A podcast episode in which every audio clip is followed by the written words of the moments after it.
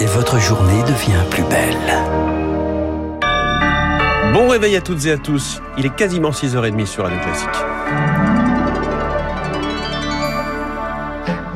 La matinale de Radio Classique avec François Geffrier. Et à la une ce matin, Charles Bonner, l'épidémie recule, mais nous n'en sommes pas encore sortis. Oui, le virus n'est pas encore éradiqué. Martel Olivier Véran, il faut rester vigilant et le pass sanitaire reste d'actualité.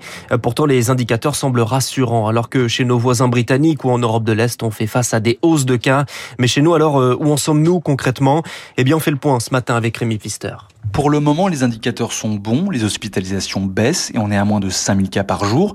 Mais ce chiffre stagne depuis le début de la semaine, alors l'hiver pourrait changer la donne, prévient l'épidémiologiste Antoine Flau. On peut avoir un rebond euh, épidémique parce que c'est la saison froide, parce que euh, elle favorise les interactions dans les milieux clos, mal ventilés ou un peu bondés, que sont euh, les entreprises, que sont les écoles, les, universités.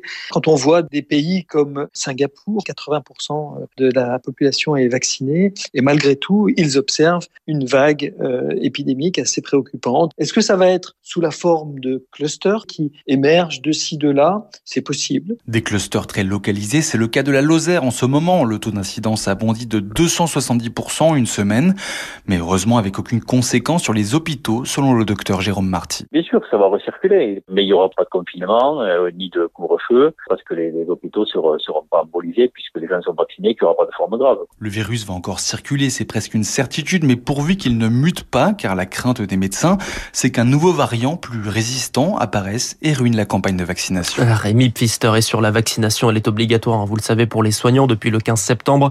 Olivier Véran estime que 0,6% d'entre eux sont actuellement suspendus. Euh, cela représente environ 15 000 personnes. La vaccination obligatoire pour tous, le débat est régulièrement remis sur la table, notamment par les socialistes qui le défendent. Les sénateurs de gauche ont déposé hier une proposition de loi sans surprise rejetée par le Sénat dominé par la droite. C'est un fléau sanitaire et un enjeu de sécurité. Le crack continue de mobiliser. Dans l'Est parisien, les consommateurs sont déplacés, les élus mobilisés. Une soixantaine de personnes réunies hier soir à quelques rues de Matignon. Ils s'opposent à l'implantation d'usagers dans le quartier des Quatre Chemins, à cheval entre Pantin et Aubervilliers, aux portes de Paris. Les riverains, de leur côté, redoutent la création de nouvelles salles de consommation dans la capitale. Tarak Sassi est le fondateur du collectif anti-crack de Paris. On ne peut pas soigner un obèse au McDonald's, on ne peut pas soigner un alcoolique dans un bar. Une salle de shoot n'est pas faite pour sevrer, mais pour accompagner dans sa consommation. Je vis à un kilomètre de la salle de la Riboisière, qui est collée à Gare du Nord. On vit dans une totale insécurité. Si on n'a pas un encadrement ferme, policier, judiciaire et sanitaire, on n'y arrivera pas. Et euh, on a besoin de faire la prévention aussi bien auprès des mineurs que euh, des publics fragiles ou euh, tout simplement bah, des migrants qui sont totalement désorientés. Interax s'y interrogé par Chloé Juel. Un épisode de pollution aux particules fines en Ile-de-France. La préfecture recommande à la population de différer les déplacements routiers et de réduire la vitesse de 20 km à l'heure sur les principaux axes. 6h33, après l'accident ferroviaire de Cibourg, le seul rescapé a été auditionné. Il confirme bien que lui et les trois autres ressortissants algériens tentaient d'entrer illégalement sur le territoire français.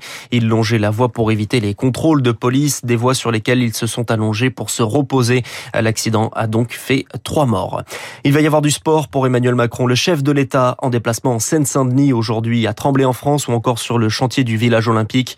Un déplacement pour mettre en avant un plan à 200 millions d'euros pour la construction de 5000 petits équipements sportifs de proximité d'ici 2024 et ce afin de faciliter les nouvelles pratiques sportives. Et puis en fin d'après-midi, direction Poissy où le chef de l'État participera à un match du club variété au profit de la fondation Pièce Jaune. Anne Hidalgo, désignée candidate du Parti Socialiste à l'élection présidentielle, les militants sont appelés à voter aujourd'hui et le résultat ne fait pas vraiment de doute. Face à elle, l'ancien ministre Stéphane Le Foll reconnaît que la messe est dite. En Norvège, la piste terroriste est envisagée après une attaque à l'arc et aux flèches. Un suspect a été arrêté hier soir. Il est soupçonné d'avoir tué cinq personnes et blessé deux autres. Augustin Lefebvre, à ce stade, ses motivations restent encore floues. Oui, ce Danois de 37 ans est passé à l'acte hier en fin d'après-midi à Kongsberg, localité de 25 000 habitants à l'ouest d'Oslo. Armé d'un arc et de flèches, il tire sur les passants paniques dans les rues, vous le disiez. Cinq personnes sont tuées, deux sont blessées, dont un policier qui n'était pas en service. L'homme a finalement été arrêté peu avant 19h. La piste terroriste est envisagée. D'après les médias norvégiens, le suspect est converti à l'islam. Il a des antécédents médicaux. Son Son avocat assure qu'il collabore avec la police et qu'il donne des détails sur cette attaque. La police qui sera exceptionnellement armée dans tout le pays pour quelques jours, car en Norvège, les agents ne portent traditionnellement pas d'armes. Merci Augustin Lefebvre. La patience a ses limites. La France menace le Royaume-Uni de riposte sous huit jours. En cause, les licences de pêche que Londres continue de refuser d'accorder aux bateaux français. Parmi les mesures envisagées, la réduction des livraisons d'électricité à l'île de Jersey. Une famille afghane est arrivée cette nuit à Montpellier. Neuf personnes accueillies, arrivées en avion de Macédoine du Nord. Le père de famille Akimoula Raznival était avant d'arriver en France le maire de Ghazni, 150 000 habitants en Afghanistan. Avec le retour au pouvoir des talibans, il a sollicité l'aide du maire de Montpellier, Michael Delafosse. Quand vous recevez ce mail Kathleen qui disent on est menacé de mort. Trois, quatre jours après, le pont aérien s'arrête. Et là, on se mobilise pour essayer de trouver une solution pour qu'ils nous rejoignent par voie terrestre. Et on est en contact avec une ONG qui elle-même discute encore avec euh, les talibans et qui arrive à rendre possible le passage de la frontière. À un moment, on s'est dit, mais on va pas y arriver sur le plan des papiers. Et finalement, la chaîne d'une diplomatie qui a été euh, plus qu'engagée, notre participation ont rendu cette exfiltration possible. Propos recueillis par Marc Tédé. Et puis Lucas Hernandez, sous la menace de la prison, le tribunal supérieur de justice de Madrid ordonne l'incarcération du footballeur international français. Il lui est reproché de ne pas avoir respecté une mesure d'éloignement imposée en 2017. Lui et sa femme avaient tous les deux été condamnés pour violence conjugale mutuelle.